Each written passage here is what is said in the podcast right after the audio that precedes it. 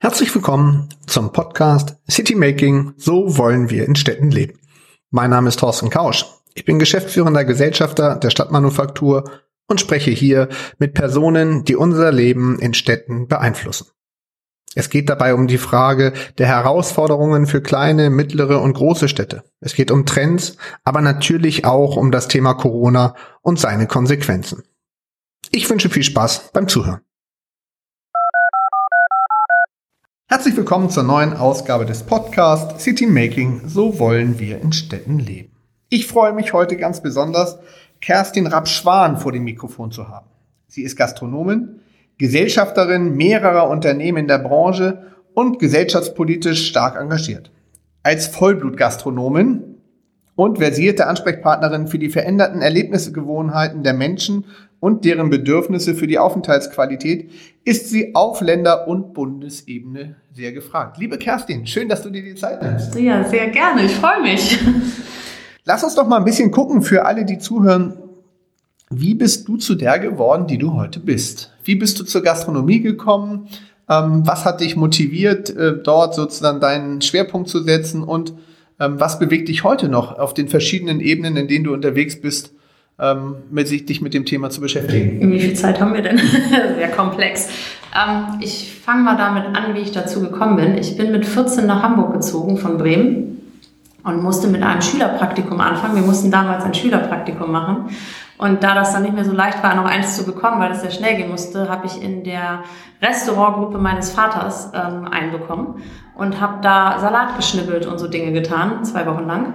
Und mir hat das gefallen, ich hatte da Spaß und äh, habe das dann weiterhin gemacht, während der Schulzeit, während des Studiums, die ganze Zeit und nicht nur Salat geschnibbelt. Ich habe mich dann irgendwann im wahrsten Sinne des Wortes am Neuen Wall in Hamburg bei Maredo von der ähm, im Keller liegenden Küche in die Spülküche nach oben hochgearbeitet, durfte spülen, bin irgendwann hinter die Theke gegangen und dann sagte meine Mutter zu mir, Kerstin, du kriegst Trinkgeld, wenn du Service machst, willst du das nicht mal überlegen? Und ich hatte richtig Schiss. Also ich habe wirklich gedacht, nee, das mache ich nicht, das kann ich nicht und ich kann auch nicht reden und ah. Und das ist vielleicht auch eine Botschaft als Image für unsere Branche, man kann so viel über sich selbst erfahren und lernen. Und ich habe über mich gelernt, ich finde Menschen super und ich finde es auch total witzig, mit denen zu arbeiten. Ich habe viel Trinkgeld gekriegt und dachte, ja, okay, dann machst du es ja wahrscheinlich auch nicht so falsch. Und habe dann lange, lange Jahre im Service immer wieder nebenbei gejobbt und bin so infiziert worden, glaube ich, kann man so sagen. Und wodurch kommt das? Was hat dich denn da so gereizt? Was ist das, was dich sozusagen zum Schnibbeln, vom Schnibbeln durch die verschiedenen Küchen bis zum Service und äh, hinter die Bar gebracht hat? Was ist das? Ist das dieser Kontakt mit den Menschen oder was ist der Teil, der dich so motiviert hat dabei? Also am Anfang war es wirklich, ich habe mein erstes Geld verdient, mein erstes eigenes Geld. Das war, war einfach toll. Das war aber nur der Einstieg. Und als nächstes habe ich meine Leidenschaft für Menschen kennengelernt und immer weiter kennengelernt. Und durch, ich habe eine Ausbildung gemacht in der Bavaria St. Pauli Brauerei bei Astra, da bin ich heute noch sehr stolz drauf. Ähm, habe Industriekauffrau gelernt und muss sagen, das habe ich mit Herzblut gemacht. Und auch das war ja ein Produkt, was in der Gastronomie oder ist ein Produkt, was in der Gastronomie nun mal überall zu haben ist, so ist denn Alkohol verkauft. Und ähm, auch da war viel Geselligkeit, viele Veranstaltungen, wo ich mitmachen durfte. Ich war lange im Marketing und durfte überall dabei sein. Und auch da habe ich wieder gemerkt, wie sehr ich das mag. Und immer wenn ich in die Buchhaltung musste oder in, in eine Controlling-Abteilung oder sowas, habe ich gemerkt, wie wenig ich das mag. Ich kann zwar mit Zahlen gut umgehen, ich habe dann ja noch BWL studiert, aber ich habe das gemerkt, ich fühle mich wohl, wenn ich im, im Kreise von Menschen bin. Und ähm, während meines Studiums, erzähle ich vielleicht noch, habe ich dann nicht mehr in der Gastronomie gejobbt. Das war mhm. tatsächlich meine nennen wir es mal, mit einziger Auszeit. Warum nicht? Ich wollte gern fertig werden, weil ich ja die Ausbildung vorher schon gemacht habe und keine Praktika machen, sondern Werkstudententätigkeiten, die parallel zu meinem mhm. Studium laufen sollten. Und ähm, da war ich in einer, in einer Werbeagentur, in einer PR-Agentur und zuletzt bei Momat und Partner hier in Momat, Steria Momat heißen wir, glaube ich, heute, ähm, und durfte da in der Personalabteilung arbeiten, habe für die auch meine Diplomarbeit geschrieben. Die haben mich dann übernommen. Und dann war ich da anderthalb Jahre und dann habe ich einfach gemerkt, das ist zwar total nett, aber ich fand es ganz grausam langweilig. Also ich, ich fand dieses jeden Tag in dieses Büro gehen und zwar mit wirklich tollen Menschen da zusammenarbeiten. Ich hatte sehr großes Glück, ganz tolles mhm. Frauenteam, aber es war gar nicht meins. Und kurz nachdem ich, als ich für anderthalb Jahre da, ähm, also kurz nach diesen anderthalb Jahren, kam die Idee auf, sich mit Gastronomie selbstständig zu machen über meinen Vater. Und dann habe ich gedacht, das mache ich mal. Und genau, dann wäre ja nochmal der Sprung sozusagen in die Selbstständigkeit. Ist ja nochmal ein anderer Schnack, als angestellt zu sein.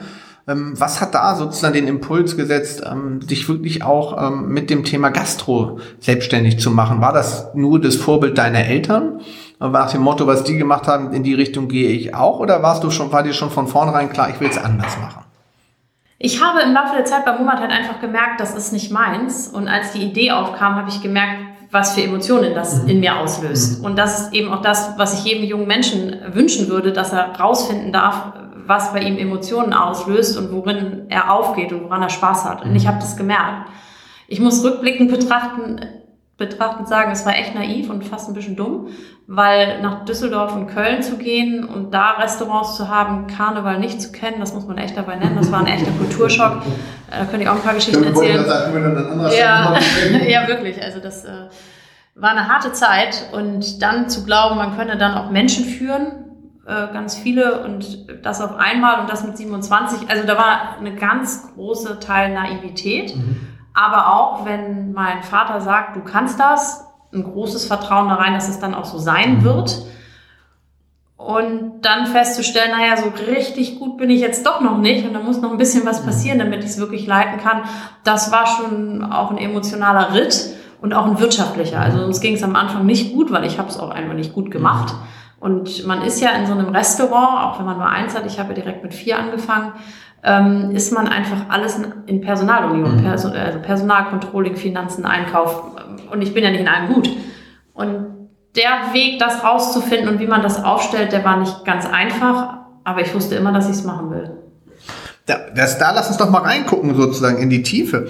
Was, was ist für dich Gastronomie? Was bedeutet Gastronomie im Zusammenführen von Lebensräumen von Menschen. Du hast das gerade auch in den verschiedenen Kulturen skizziert, Hamburg versus Düsseldorf und so ja. sind ja ganz unterschiedliche Menschenschläge. Trotzdem die Frage, was, wie schätzt du das ein? Welche Rolle spielt Gastronomie dabei? Ich habe neulich mal einen, einen, schönen Spruch gehört, ähm, emotionale Tankstelle der Gesellschaft. Mhm. Ich finde fast, dass man das so nennen kann. Also wir begleiten mit der Gastronomie in allen Facetten von Veranstaltungen über Bars ja Menschen von der Geburt bis zum Tod. Also im Prinzip das ganze Leben. Mhm. Und jeder von uns hat andere Motivatoren, in eine Gastronomie zu gehen, zu verschiedenen Tageszeiten, zu verschiedenen Anlässen. Und ich glaube, dass wir diese sozialen Kontakte einfach brauchen und in den letzten zwei Jahren ja einmal mehr lernen durften, wie sehr wir sie vermissen. Und deshalb ist Gastro Gastronomie ist einfach so facettenreich und jeden Tag auch anders. Also du kannst den Tag in der Gastronomie nicht planen, mhm. also nicht zu 100 Prozent. Mhm mir bringt das Spaß, ich mag das gern. Und genau diese sozialen Kontakte, die wir da pflegen können und dürfen und jeder ja in der Gastronomie, die für ihn zu dem Zeitpunkt die richtige ist, ähm, das macht uns, glaube ich, gesellschaftlich relevant. Gibt es sozusagen eine Art von von ähm, Denkmodell für die klassische Art und Weise, was Gastronomie früher war und was Gastronomie heute war? Oder hat sich das automatisch mitentwickelt, die Rolle, die du gerade beschrieben hast? War die schon immer so? Also das gibt's ja schon wirklich richtig lange. Und ich glaube, dass es ein Stück weit schon immer so war, aber da sich die Gesellschaft, ich meine, wir leben ja auch nicht mehr in Höhlen, ne, sondern anders heute, das bedeutet, Entwicklung gehört dazu. Mhm. Und ich denke, bei Gastronomie ähm, mit jeder neuen Generation verändert sich auch die, weil wir uns den Ansprüchen anpassen. Das ist aber auch unser Job, dafür sind wir Unternehmer. Mhm. Ähm, ich ich denke, ja, dass die Gastronomie das schon immer war, aber sich massiv verändert. Das fängt schon damit an. Früher waren Terrassen nicht relevant. Mhm. Also wir haben äh, genauso viele Gastronomien gehabt, die keine Terrasse hatten, wie welche, die eine hatten. Heute, und ich habe mal einen Mietvertrag unterschrieben, bereue ich heute noch, ohne, ohne Terrasse, Terrasse, weil alle sagten, das müssen wir machen. Und mein Bauch hat schon rebelliert. Mhm. Aber ich habe es dann gemacht, da sind wir gnadenlos an die Wand gefahren. Also heute ist es für mich ohne Terrasse überhaupt nicht mehr denkbar. Also das Leben findet eben auch viel mehr draußen statt als früher. Und früher waren, waren ja nicht so viele internationale Konzepte, also es gab gar nicht so viel Varianz in dem, was, was als Angebot war. Deshalb ist man, glaube ich, nicht so viel essen gegangen wie heute. Aber die Entwicklung ist ja heute sogar, dass Metzger und Bäcker und alle bieten ja einen Mittagstisch an. Sie haben häufig auch Tische und Stühle und sind eigentlich schon fast eine Gastronomie.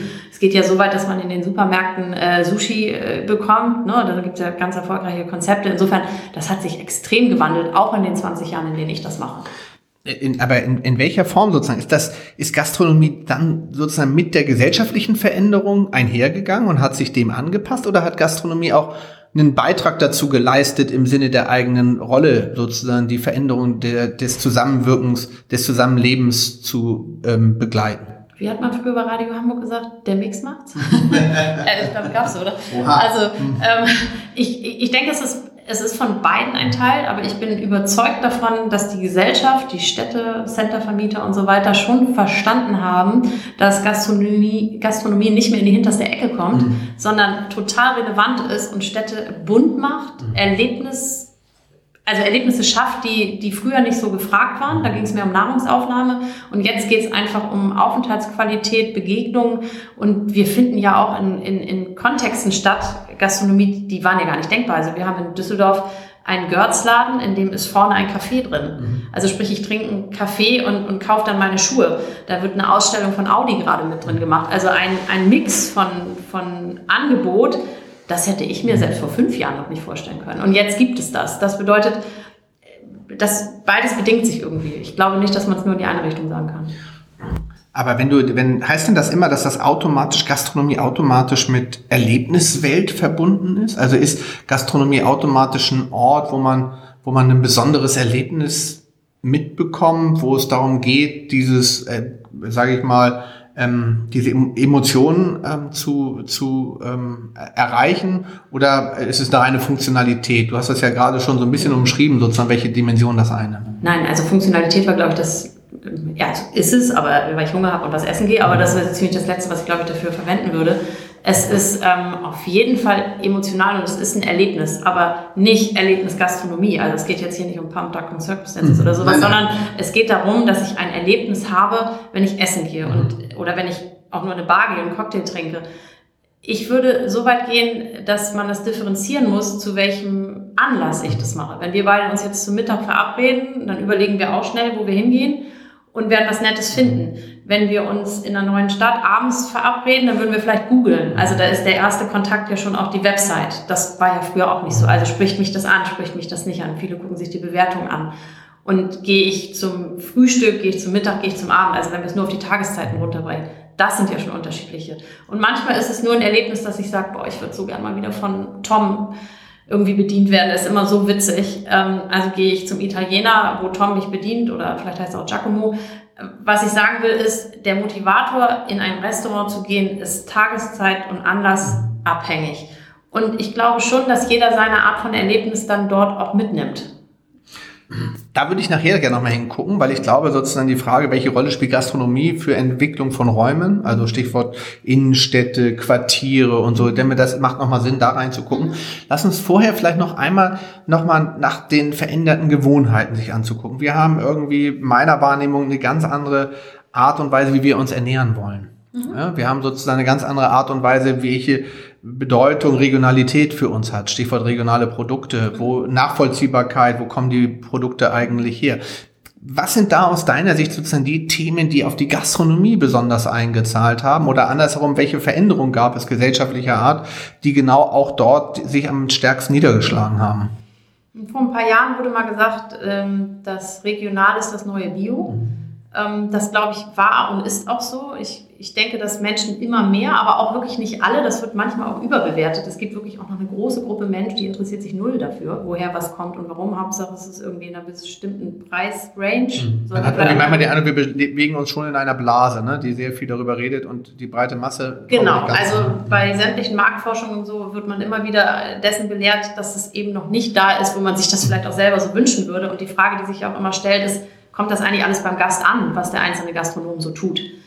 Ähm, deshalb, also das hat sich verändert und durch die jetzige, heutige Situation wird Regionalität sowieso nochmal ein Thema werden, weil ja auch im Moment nicht alles so leicht zu beschaffen ist. Aber die nachkommende Generation setzt sich auf jeden Fall mehr damit auseinander, als das vielleicht unsere Eltern noch tun. Also das stelle ich auch selber fest. Ähm, ich glaube aber, umso mehr wir das selber auch forcieren und transparent machen und was über unsere Marke, unser unsere Gastronomie erzählen und auch sagen, warum der Gast zu uns kommen soll, werden wir da immer besser werden. Aber man darf sich nicht hingeben und denken, das ist schon alles und jeder interessiert sich dafür. Das ist überhaupt nicht der Fall. Und welche Bedeutung hat das ganze Thema gesunde Ernährung? Das eine ist ja regionale, also nimmt Bio, jetzt ist Bio dann sozusagen in der breiten Masse aus deiner Sicht angekommen? Oder das Bewusstsein für Ernährung, hat sich da viel verändert im Laufe der letzten Jahre? Ja, also, aber Bio ist gar nicht so das Hauptthema, das meine ich festzustellen, sondern es geht wirklich darum, was esse ich, in welcher Kombination esse ich es und was wirklich, also ich könnte mir keine Speisekarte heute mehr vorstellen, die nicht vegan und vegetarisch berücksichtigt. Das war vor fünf bis sieben Jahren noch anders. Da habe ich so gedacht, das brauchen wir bestimmt gar nicht. Aber jetzt würde ich keine Karte mehr schreiben, auf der das nicht wirklich Berücksichtigung findet. Und dafür ernten wir auch viel Lob. Mhm. Und ich glaube, die meisten Menschen heute sind ja die sogenannten Flexitarier, also die hin und her schwanken genau. und sich ab und zu einfach auch gerne fleischlos ernähren. Mhm. Und wenn du da ein passendes Angebot für hast, dann machst du, glaube ich, schon vieles richtig. Also selbst im Steakhaus ne, kriegst du bestimmte Salate und auch sogar vegane Angebote. Keiner verzichtet da heute mehr drauf. Und daran sieht man ja die Relevanz dieses Themas. Das heißt aber im Umkehrschluss tatsächlich auch, dass ähm, auf der einen Seite durch die Ausprägung und immer neue Angebote dem auch mehr Raum gegeben wurde, mehr Bewusstsein geschaffen wurde für das Thema. Im selben Atemzug aber auch der, der gesellschaftliche Veränderungsprozess sozusagen das auch eingefordert hat. Insofern auch an der Stelle ein Mix aus beidem. Würde ich denken. Also meine Überzeugung, dass das so ist. Und das eine ist vielleicht mal ein bisschen mehr relevant als das andere. Und ich finde das gut, dass die Städte sich vermehrt Gedanken, da darf ich an manchen Themen mit drin sein und du bist ja viel mehr noch verankert, deswegen schmunzelst du wahrscheinlich bei einigen, was ich so sage, aber die Städte sind gezwungen, sich darüber Gedanken zu machen, wo und wie und welche Konzepte sie mit Gastronomien berücksichtigen. Also es geht ja so weit, dass es kleine Städte gibt, wie zum Beispiel Monheim, die kaufen ganze Häuserblocks auf, um darauf Einfluss zu nehmen, was ich persönlich so begrüße und so gut finde. Die unterstützen die Gastronomen in der Stadt, das ist unglaublich. Da könnten viele Städte sich, glaube ich, eine Scheibe von abschneiden, weil die verstanden haben, wie relevant Gastronomie ist. Schöne Überleitung von dir, ganz exzellent zu der Fragestellung, sozusagen, was, was passiert in den, was passiert in den Städten und welche Bedeutung nimmt das ein? Ähm, in den letzten Monaten, du hast es gerade skizziert, ähm, die Innenstädte waren tot, ähm, Gastronomie war nicht mehr möglich. Das heißt sozusagen, man hat, glaube ich, schon gemerkt, welche Bedeutung tatsächlich Gastronomie auch als Aktivator von Raum hat, wenn ich das mal so sagen darf. Ähm, wie nimmst du aus eurer Sicht sozusagen, du bist ja jetzt in Düsseldorf, aber du nimmst ja auch, bist ja auch sozusagen bundespolitisch unterwegs. Ist das jetzt so, dass man sagt, die Gastronomie muss jetzt die Innenstädte retten? Und äh, wird der Gastronomie jetzt eine, ein roter Teppich ausgerollt, mhm. weil man halt sagt, okay, ähm, die verschiedenen Konzepte, man kann kleine Locations, man kann große Locations, man kann Outdoor, man kann Indoor, man kann sozusagen eine ganze Innenstadt damit beleben. Wie ist das? Ist das jetzt so sozusagen der nächste große Zug, der durch die Städte läuft, lautet Gastronomie First oder wie habe ich mir das vorzustellen? Hm, du weißt das ja bestimmt mehr als ich. Ähm, also, das ist städteabhängig meine Wahrnehmung ist, und ich darf ja in der Tellerrand Consulting noch mitwirken und, und einige Projekte begleiten, deshalb bin ich da so ein bisschen im Thema, das ist sehr unterschiedlich. Und das geht ja nicht nur um Städte, sondern auch um Investoren. Auch die müssen ja verstehen, Immobilienbesitzer, Investoren, so wie bringe ich was zusammen und was möchte ich da haben und was ist langfristig für meine Immobilie das Richtige. Es ist ja nicht nur in der Städteplanung so. Und ähm, wir sind zum Beispiel in einem Projekt, da wird ein ganzer Stadtteil neu entstehen. Und ähm, da ist der Auftraggeber einfach sehr, sehr erpicht darauf, dass die Gastronomie eine ganz große Rolle spielt. Und das ist deshalb so interessant, weil es im Nebenstadtteil komplett vernachlässigt wurde. Den gibt's auch noch nicht lange. Und die sind halt tot. Da ist kein soziales Leben, da findet nichts statt. Und da hat halt so ein Investor dann gesagt, Gastronomie stört, war laut, das stimmt auch. Also natürlich muss man sich schon überlegen, möchte ich über neben einer Gastronomie wohnen. Aber auch da gibt es bauliche Möglichkeiten und auch da muss man fairerweise sagen, manche mögen es, andere nicht. Und deshalb sollte man da mutig sein. Und vielleicht, was so ein bisschen die politische Landschaft betrifft, also ich beziehe das jetzt auch nochmal auf Corona und nach Corona, was nicht nochmal passieren darf, ist, dass wir zum Beispiel jetzt in einen Herbst rutschen, wo wieder keine Planungssicherheit ist. Das ist für die Gäste natürlich schlimm, aber es ist ja für die Mitarbeiter und unsere gesamte Branche noch viel schlimmer. Mhm. Und da bin ich auch sehr aktiv, da führe ich viele Gespräche, weil ich finde, nicht falsch verstehen, wir haben eine Situation im Moment, in der es wichtigere Themen gibt, aber der Herbst wird kommen und auch wir müssen weitermachen und da ist es einfach un unumgänglich, das jetzt auch schon anzusprechen, damit wir nie wieder in die Situation kommen. Aber roter Teppich, manche tun das, wie eben auch genannt, die mhm. haben wirklich verstanden, das ist relevant. Natürlich muss es realistisch bleiben, natürlich auch wirtschaftlich darstellbar.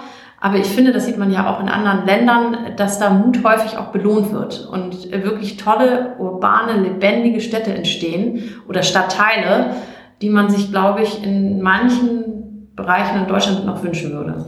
Naja, man hat ja manchmal den Eindruck, als wenn die Gastronomie, sage ich mal, jetzt der Allheilsbringer ist, finde ich. Also man hat so den Eindruck, der Einzelhandel schafft es teilweise nicht mehr. Wie schon erwähnt, ähm, lässt sich an der einen oder anderen Stelle vielleicht auch kaum mehr begründen.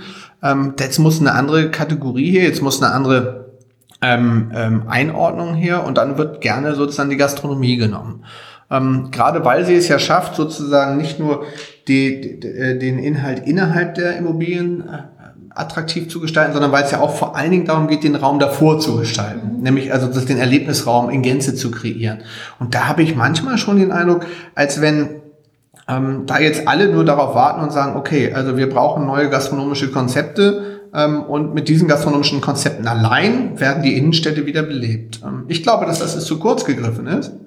Ich glaube, Gastronomie ist ein wichtiger Impuls und ich glaube, Gastronomie ist auch ein wichtiges Element. Das darf man nicht wegdiskutieren, weil hat immer was mit Aufenthaltsqualität zu tun und immer mit der Frage, wo fühle ich mich eigentlich wohl? Und ähm, Verköstigung ist ein Teil dessen.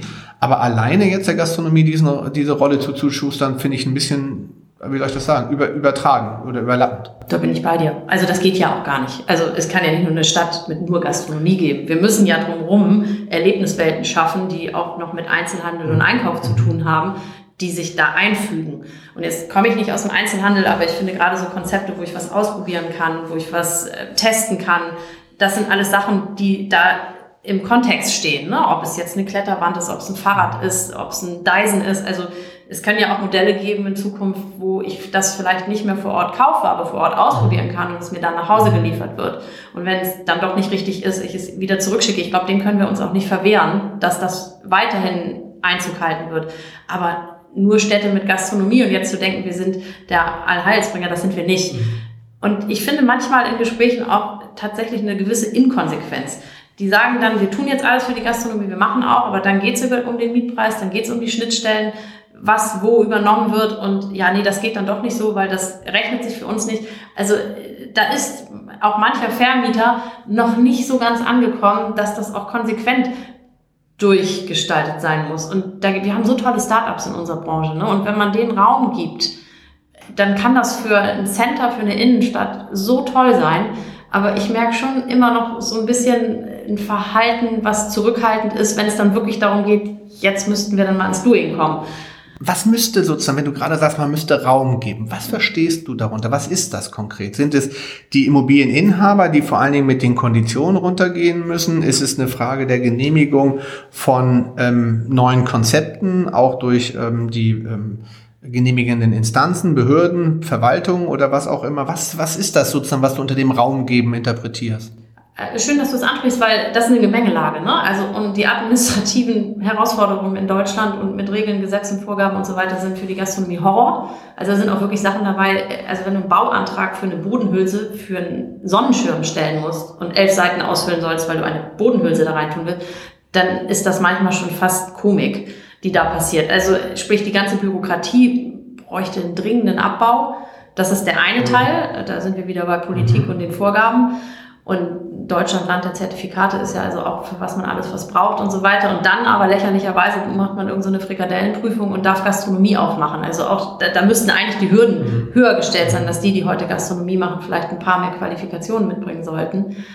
Ähm, das ist das eine. Und bei Vermietern gibt es ja wirklich solche und solche. Es gibt äh, so interessant denkende Menschen, die in ganz anderen, also zum Beispiel das Werksviertel in München, wenn man sich das anguckt, das ist ja ein Beispiel, wo ich denke, wow, da hat man echt mal anders gedacht, auch in Deutschland und hat anders hingestellt und ich kann nur jedem empfehlen, sich das mal anzugucken, weil es wirklich spannend ist. Ähm, und dann gibt's welche, die wollen gerne, aber irgendwie dann auch nicht, weil sie dann nicht das an Geld rausbekommen. Und wenn du nur einen Controller hast oder einen Finanzmenschen, der da nur mit einem Bleistift guckt und nicht die Vision sieht, dann glaube ich, wird es schwer und nicht nur für die Gastronomie, sondern auch für den Einzelhandel eine emotionale, einen emotionalen Ort zu schaffen, in dem Menschen sich wohlfühlen, immer wieder kommen und auch konsumieren. Beides.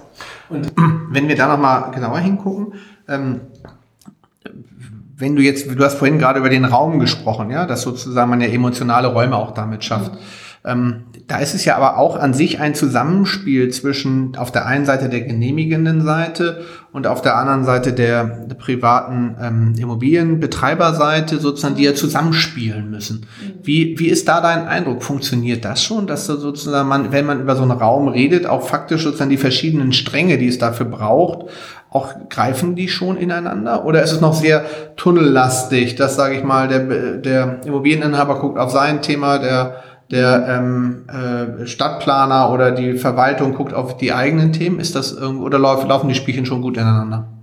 Die sind in einem wirklich guten Zustand, äh, die zusammenarbeiten und es bewegt sich immer mehr. Also durch, durch die Arbeit in der Tellerrand kriege ich das ja viel mit und ich finde es ganz schön, wie, wie Immobilienbesitzer mittlerweile sich darauf einlassen, auch Voraussetzungen zu schaffen. Deswegen werden wir ja auch gerufen. Mhm. Die sagen dann, wir haben keine Ahnung von Gastronomie, wir wollen aber hier, wir haben uns vorgestellt, 20 äh, Gastronomien mit dem und dem und dem. Ist das überhaupt mhm. möglich? Und dann fängt das schon mit Dingen an wie, ja, das habt ihr jetzt nicht geplant, aber wo ist denn hier die Zulieferung? Wie wird denn hier der Müll ab? Ne? Und wie ist überhaupt die Versorgung? Und ihr habt gar kein Gas. Also mhm. es ist, ich glaube, es ist einfach schlau von, von Immobilien Besitzern oder Projektentwicklern, sich mit, mit Profis an den Tisch zu setzen und sich Gastronomie auch erklären zu lassen. Weil das ist ein bisschen wie beim Fußball, da denkt ja auch jeder ist der bessere Bundestrainer und so denkt auch jeder, dass er Gastronomie kann. Und da haben wir schon viele Leute aufwecken dürfen und das gar nicht böse, sondern die waren froh, dass sie aufgeweckt wurden. Also da ist mittlerweile die Reflexion so groß, zumindest auch in den Projekten, in denen wir arbeiten dürfen, dass das Spaß bringt, weil die sitzen einem gegenüber und sind für jeden Hinweis dankbar, der für uns teilweise, nehmen wir nur mal die Müllentsorgung, völlig selbstverständlich ist. Da gucken wir direkt drauf. Und die bauen das halt und wollen mit Müll nichts zu tun haben. Und dann, und dann du denkst, okay, da sollen so und so viele Gäste sein. Wo sind denn die Toiletten? Und wir brauchen auf jeden Fall auch ein Behindertenklo. Ach ja, nee, das mhm. klingt. Also so, deswegen, also jeder Entwickler ist eigentlich beraten, gut beraten, sich frühzeitig einen Gastronom mit reinzunehmen, weil die Fehler, die man im Bau am Anfang macht, die werden richtig teuer, mhm. wenn man es am Ende nachjustieren muss, weil dann nämlich die Behörden kommen und sagen, das geht aber so nicht. Das ist ja häufig so. Lieber von vornherein gleich alles mitdenken, damit man nachher nicht nachsteuern muss. Aber ich finde es sehr spannend, dass du sagst, dass da tatsächlich sehr viel Bewegung ist, mhm. weil das ja ein schönes, schöne, gute Hoffnung macht, dass auch ähm, Immobilien neu gedacht und damit auch neuen Konzepten hinterlegt sind. Apropos neue Konzepte, was ist das, was erwartest du jetzt sozusagen als Weiterentwicklung in der Gastronomie? Du hast vorhin das Beispiel genannt von Girls, wo man Schuhe kaufen kann und gleichzeitig ähm, einen Kaffee trinken kann. Das sind ja sozusagen diese Multi-Use-Formate. Was gibt es dann noch? Was kommt dann noch aus deiner Sicht? Ähm, was gibt es sozusagen für, für neue Themen, ähm, die man da berücksichtigen müsste? Also ich habe jetzt nicht das Konzept, wie wir irgendwann mal gesagt haben, da kommt jetzt die Welle der Pokeballs oder Mexikaner oder so. In meiner Überzeugung wird das Thema Nachhaltigkeit und schnelle Verfügbarkeit äh, weiter ausgebaut werden.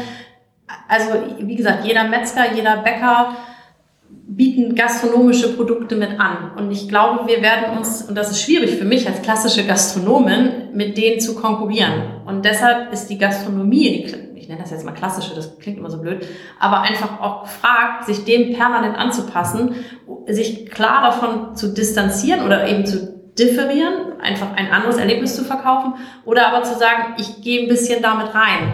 Und ähm, das Bedürfnis außerhalb zu essen ist, glaube ich, so groß wie noch nie. Mhm. Durch Corona einmal mehr bedingt, aber ähm, immer mehr Leute haben gar keine richtige Küche mehr, geschweige denn Esstisch. Also 30 Prozent der Deutschen haben keinen Esstisch mehr. Das fand ich eine Erkenntnis, die ich auch für Familien und Kinder echt schwierig finde. Ähm, aber da kommen wir natürlich ins Spiel, weil wir für die Versorgung da sind. Dann gibt's immer mehr Einzelhaushalte. Ne? Dann sind wir wieder bei der emotionalen mhm. Tankstelle auch in der Gastronomie. Das bedeutet, also der Trend, ich, ich glaube, dass das Sharing nach wie vor ein Thema ist, dass man einfach am Tisch sitzt, zusammen große Schüsseln hat und gemeinsam ist. Die Levante-Küche wird weiterhin Einzug halten. Und äh, das Thema Ernährung, was esse ich zusammen, wie esse ich das auch. Aber genauso wird immer eine Currywurst oder ein Burger oder ein Schnitzel komplett relevant sein. Es muss nur einfach richtig gut sein. Das Bewusstsein über Ernährung, das Bewusstsein über Essen ist natürlich durch die soziale Welt, also sprich Social Media, ein ganz anderes, als das vor 15 Jahren noch der Fall war. Ich finde ehrlich gesagt, das war ein ganz exzellentes Schlusswort. ich finde, das hast du wunderbar zusammengefasst, weil darum geht es ja. Es geht ja darum, tatsächlich ähm, nachhaltig äh, sich des Themas sozusagen bewusst zu sein, welche Bedeutung eigentlich ähm, Ernährung und im selben Abendzug dann auch äh, einen Ableger davon Gastronomie hat und äh, was das Thema ähm, Erlebnis und Aufenthaltsräume anbetrifft. Ich finde, das war sehr, sehr schön. Und jetzt dreht sich noch irgendetwas, wie ich ja, gerade. Ich ja, was, dann ich, sag ich noch was, noch logisch. Was unsere Branche sagen, weil die Erfahrung aus den letzten zwei Jahren, ich darf ja im Leaders Club auch im Vorstand sein, diese Branche war noch nie so zusammengewachsen, wie sie es im Moment ist. Die mhm. größte Herausforderung unserer Branche meiner Meinung nach ist die Kleinteiligkeit. Wir haben halt nicht einen VW-Konzern, da sitzen dann fünf Leute und die entscheiden, sondern wir sind alle unsere eigenen Arbeitgeber. Und ähm, das ist so toll zusammengewachsen. Also wir haben viel mehr Kontakt miteinander, wir treten viel mehr gemeinsam auf. Und das ist vielleicht auch für Immobilienbesitzer, Städte und so weiter ganz spannend, weil wir nicht mehr so konkurrieren, wie wir das mal getan haben. Und auf der anderen Seite haben wir als Arbeitgeber die große, große Aufgabe, unser Image selbst zu polieren. Das kann kein Verband, kein Verein, niemand für uns tun. Wir müssen einfach gute Arbeitgeber sein, damit wir in Zukunft auch noch da sind, weil der Fachkräftemangel war noch nie so groß wie heute. Das wollte ich gerne noch sagen. Das kann ich total nachempfinden, weil das ist ja wirklich etwas, was allen auch äh, bewusst ist, welche Bedeutung das Thema Fachkräfte vor allen Dingen auch für das Segment hat. Auf der anderen Seite aber auch für Städte logischerweise, weil es ja auch im Niedriglohnsektor wichtig ist, auch dort entsprechende Stellen auch vorzuhalten, auch als Stadt und als Standort, um auch als Standort attraktiv zu sein. Also insofern eine wunderbare Ergänzung. Jetzt aber vielen herzlichen Dank. Und ich drücke dir natürlich die Daumen, dass das auch positiv so weitergeht und bin mir sicher, dass wir noch in äh, Zukunft miteinander an der einen oder anderen Stelle die Städte weiterentwickeln können. Vielen Dank. Danke dir auch.